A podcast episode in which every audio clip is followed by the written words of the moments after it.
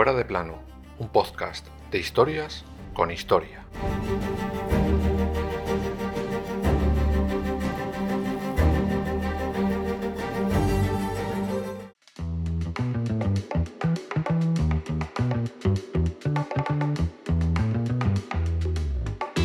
Según la Organización de Naciones Unidas, la violencia sexual relacionada con los conflictos abarca las violaciones, la esclavitud sexual, la prostitución forzada, embarazos forzosos, la esterilización forzada y cualquier otro acto de grave violencia sexual contra mujeres, niños u hombres que tienen una vinculación directa o indirecta con el conflicto en cuestión. El 19 de junio se conmemora el Día Internacional en el que se pone luz contra uno de los atropellos más antiguos en épocas de guerra, utilizar a parte de su población, sobre todo mujeres y niños, como trofeo de guerra, algo que lleva haciéndose desde que el mundo es mundo y que os sorprenderá, no hace tantos años se lucha contra ello.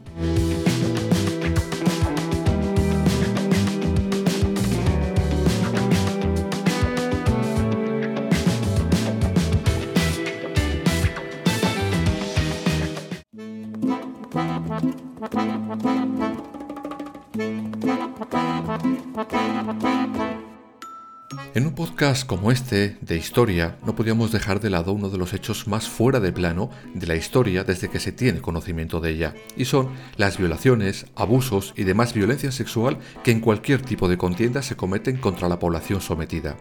Como veréis más adelante, muchos, muchísimos de los casos que veremos han estado silenciados, oscurecidos. La razón es clara, será muy antiguo, pero contado queda, digamos, un poquito feo. Una cosa es conquistar un pueblo, ganar una batalla que te da renombre y otra muy distinta, violar a todas sus mujeres y niños. Eso digamos que para sus mentes te quita ese lustre y por eso se ha intentado silenciar durante décadas, incluso siglos. Empezamos repasando desde cuándo se tiene conocimiento de esa violencia sexual en los diferentes conflictos bélicos. Por ejemplo, en Grecia y en Roma era algo muy habitual que conquistado y saqueado un territorio, las mujeres y niños fueran violados, muchas veces incluso delante de los hombres de la casa, y ellos, hablo de los griegos y romanos, no lo escondían en sus historias, de hecho, se vanagloriaban de ello. Podéis comprobarlo en infinitud de relatos de Homero, Herodoto, Tito, Livio, solo por poner algunos ejemplos. Aparece incluso mencionado, o sorpresa, en la propia Biblia. Porque yo reuniré a todas las naciones para combatir contra Jerusalén, y la ciudad será tomada, y serán saqueadas las casas, y violadas las mujeres, y la mitad de la ciudad irá en cautiverio, mas el resto del pueblo no será cortado de la ciudad. Zacarías 14:02 sus niños serán estrellados delante de ellos, sus casas serán saqueadas y violadas sus mujeres. Isaías 13, 16.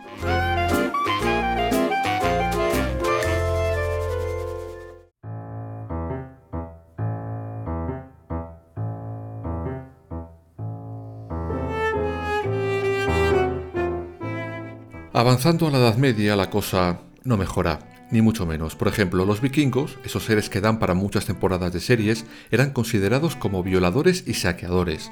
Poco se sabe de sus víctimas ni del número exacto, pero tal y como era aquel pueblo os podéis imaginar que la lista, precisamente corta, no es. Viajamos ahora con Colón, a ese llamado Nuevo Mundo, pues bien, allí teniendo en cuenta que esos nuevos territorios se repoblaron a través de las diferentes violaciones que los conquistadores y sus hombres hacían a las indígenas, os podéis imaginar el número de ellas y lo que importaba la dignidad de las mismas. Más bien poco. Las relaciones que se sostenían entre ellos era de amo-esclava, por lo que la voluntad de la mujer carecía de importancia. Prueba de ello, por ejemplo, es un texto de Michel de Cuneo, uno de los hombres que acompañó a Colón. Abro comillas.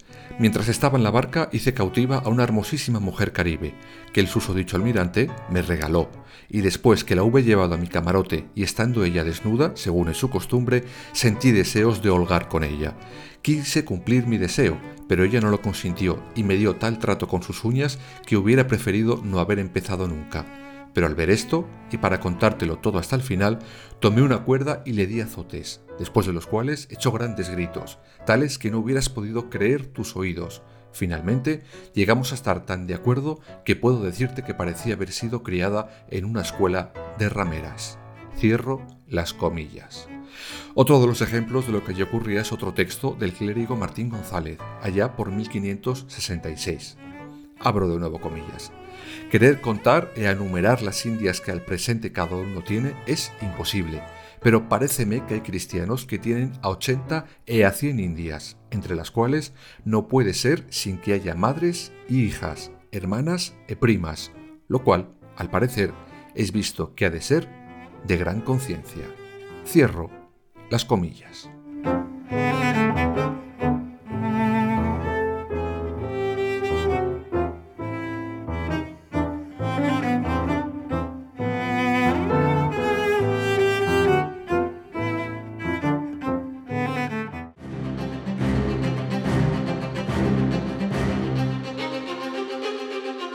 Para todos aquellos que me podáis acusar de presentista, es decir, de juzgar la historia con ojos de hoy en día, nos vamos a dar un pequeño salto en el tiempo y pasamos de esa época colonizadora a la Segunda Guerra Mundial. Porque sí, todos conocemos en mayor o menor medida el genocidio que los nazis llevaron a cabo durante aquella contienda. No hace falta explicarlo ahora, pero hubo otro, otro genocidio silenciado, aquel que sufrieron todas las mujeres violadas, prostituidas o mutiladas y no solo por los nazis. Aquí ninguno de los dos bandos puede sacar pecho sobre su comportamiento, pero, como dijo que el Estripador, vayamos por partes, colocando en el plano a cada uno por sus hechos. Empezamos por los japoneses y su honorable ejército imperial. Mujeres de consuelo las llamaron a las cerca de 200.000 mujeres que fueron obligadas a prostituirse durante la Segunda Guerra Mundial en burdeles militares japoneses. La mayoría eran coreanas, chinas o filipinas. Otras muchas eran violadas a medida que asolaban territorios, evidentemente sin importar si estaban casadas, embarazadas o con hijos. Eran un simple trofeo de guerra y era suyo.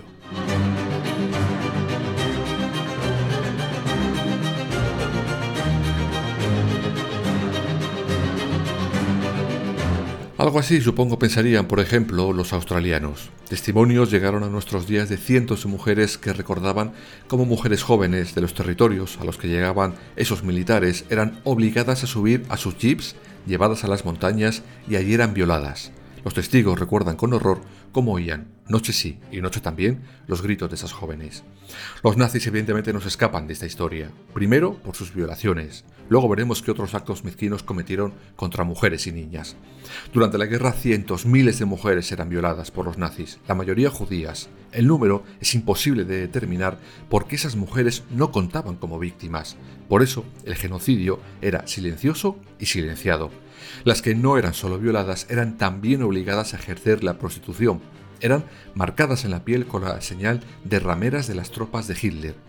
Curioso que sí hubo un caso que un tribunal alemán nazi juzgó por uno de estos hechos, pero llamativamente no por violación, sino por el delito de mezcla de genes y relaciones entre un alemán ario, sea lo que sea eso, que todavía no lo sé, con una mujer judía. Vamos, que el problema no era forzar a una mujer, no, el problema era atreverse a forzar a una por tener otro credo distinto. Creo que no hay mucho más que añadir.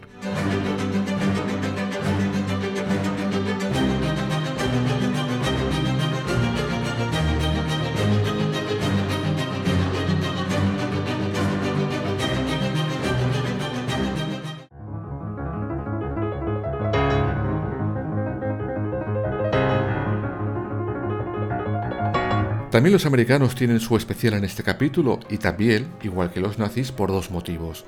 Hace un par de semanas, cuando os contaba el día D, os dije que la liberación de París fue épica y supuso la puntilla Hitler, pero también os dije que los aliados habían hecho cosas en ese camino que no eran para estar orgullosos. Pues bien, precisamente de eso os estaba hablando. Durante décadas Estados Unidos y Francia han mirado para otro lado sobre las innumerables violaciones que los primeros hicieron contra las mujeres francesas en su camino hacia París. Según entendidos, esos soldados, que no eran los que combatían en primera línea, tenían más tiempo libre y no estaban tan vigilados como los que sí estaban combatiendo cuerpo a cuerpo. Eso se supone junto a la calenturienta idea de que las mujeres francesas eran todas bellas y abiertas de cuerpo y mente. Explica, según los estudiosos, que los aliados americanos violaran de manera sistemática a no se sabe muy bien el número de mujeres en aquellos meses. Y no se sabe porque la mayoría no denunciaba, pero solo, para que os hagáis una idea, entre junio de 1944 y junio de 1945, los tribunales militares americanos instalados en territorio francés juzgaron a 139 soldados por ese delito. 68 fueron condenados a cadena perpetua, 22 a la pena de muerte. Así que os podéis imaginar que el número era mucho mayor, pero las mujeres no denunciaban. Lamentablemente eso no ha cambiado tanto. Como podéis imaginar, y a pesar de que lo que nos ha llegado era que la liberación de París fue una alegría para el pueblo, para muchas, muchísimas mujeres, aquella liberación de Francia fue una auténtica pesadilla. De todas formas, yo personalmente pongo en duda la teoría de esos entendidos sobre la calenturienta idea sobre las mujeres francesas, ya que las tropas que posteriormente liberan Berlín también hicieron lo mismo, y no creo que la idea de las mujeres francesas coincidiera demasiado con la de las mujeres alemanas. Simplemente, como hemos visto desde la antigua Grecia, los hombres se creen que las mujeres en una guerra son su trofeo, y les da igual de dónde ni cómo. En la capital alemana se cree que más de 10.000 mujeres fueron violadas por las tropas americanas. De hecho, tenían un lema muy curioso. Copular sin conversar no es fraternizar. No, queridos aliados, aquello no era copular, aquello era violación. Y ahí da igual que hables o no, es una violación.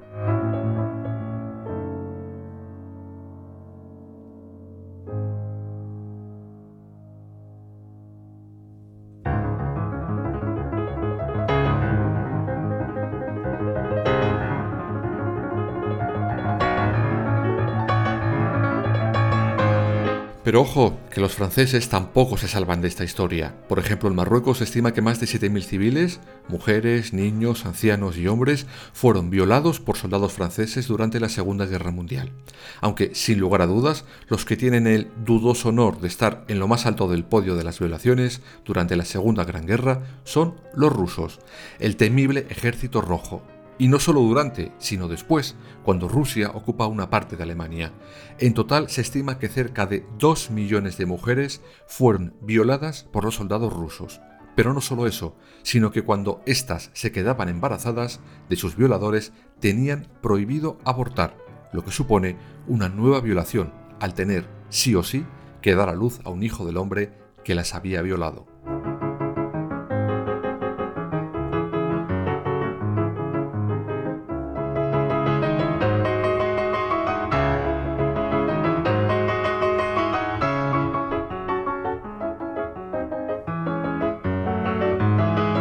Pero las violaciones han seguido en las diferentes contiendas que han surgido después de aquella Segunda Gran Guerra.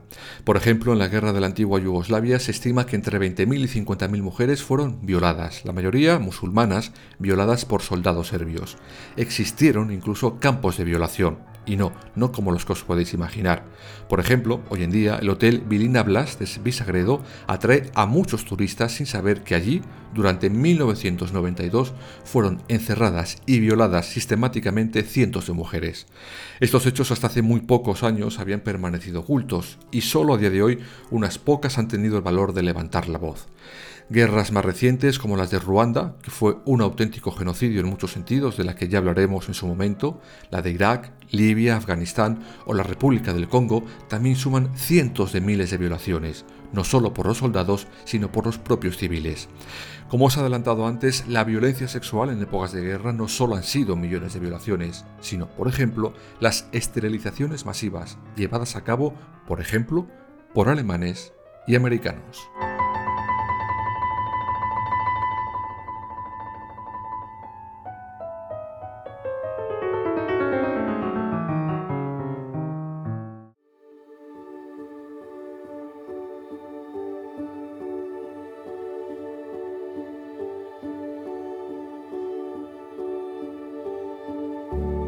El programa más amplio de esterilización del siglo XX se desarrolla precisamente durante el Tercer Reich, mediante la llamada Ley para la Prevención de Descendencia con Enfermedades Hereditarias, Hitler dio campo libre a cientos de miles de esterilizaciones. Bajo esa ley se podía esterilizar de manera forzosa aquellos sujetos con algún problema mental, esquizofrénicos, bipolares, con alguna minusvalía mental, ciegos, sordos, epilépticos, incluso alcohólicos. Se establecieron fuertes multas económicas para aquellos médicos que, encontrándose con un caso así, no informara para proceder a su esterilización. Esos casos pasaban tribunal y decidían qué hacer. Como entenderéis, la mayoría de esos casos acababan igual, con la esterilización del supuesto paciente. Para cuando acaba la guerra se estima que más de 400.000 individuos habían sido esterilizados obligatoriamente. Cuando los nazis son apresados y llevados a juicio en los famosos juicios de Nuremberg, este tema sale a relucir y los nazis, extrañados por esto, se limitan a decir que no entienden muy bien por qué se les acusa cuando los propios Estados Unidos les habían servido de inspiración para hacer lo que hicieron. Y claro, por desgracia, razón en esto no les faltaba.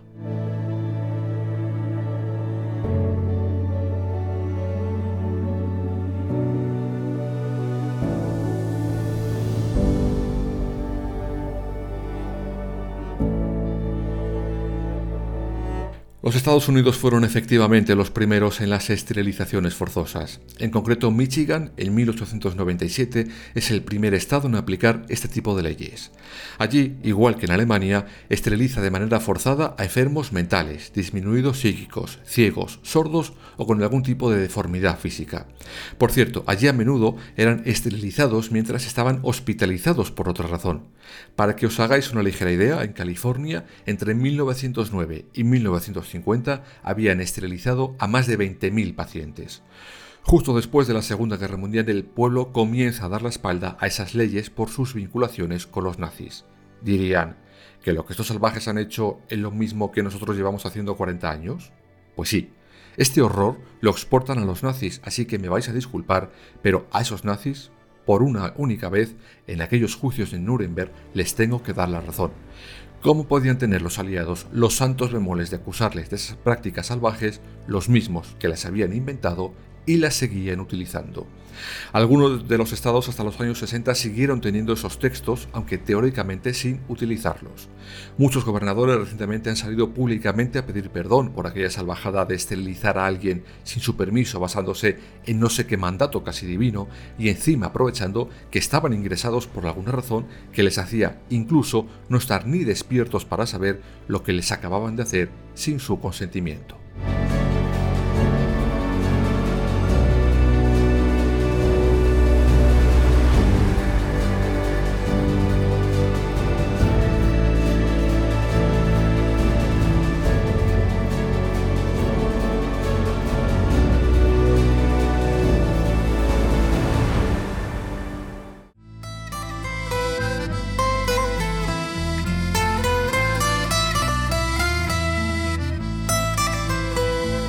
Como hemos dicho, el 19 de junio es el día que la ONU destinó para conmemorar la lucha contra todas estas formas de violencia contra las mujeres. Pero ¿desde cuándo se lucha contra ello? Pues lamentablemente desde hace poco, muy poco. La primera mención, muy tibia además, la encontramos en la Cuarta Convención de Ginebra en 1949. La siguiente, durante los tribunales para las guerras de Yugoslavia o Ruanda. La tercera mención aparece en el Tratado de Roma de 1998. El 19 de junio del 2008, la ONU saca la resolución 1820, en la que por fin se condena sin reservas cualquier acto de violencia en tiempos de guerra contra las mujeres, sea del cariz que sea, y la realice quien la realice. En junio de 2015 la ONU decide conmemorar los 19 de junio esa resolución 1820. Así que sí, la lucha real contra la violencia en tiempos de guerra contra las mujeres tiene, en el lado más optimista, apenas 70 años, en el lado más estricto, 14.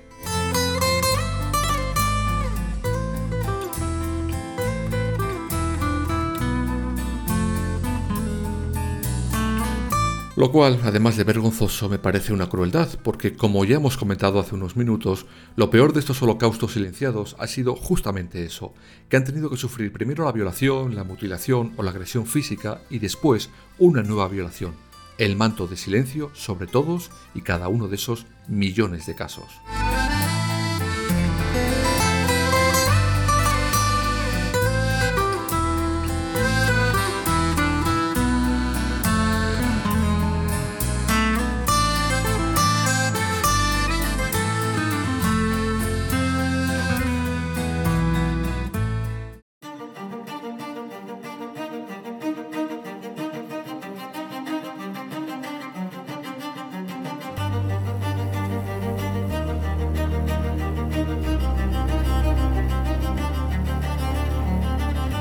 Fuera de plano, suscríbete en las principales plataformas y síguenos en nuestras redes sociales, Instagram, Twitter y Facebook. Fuera barra baja de plano.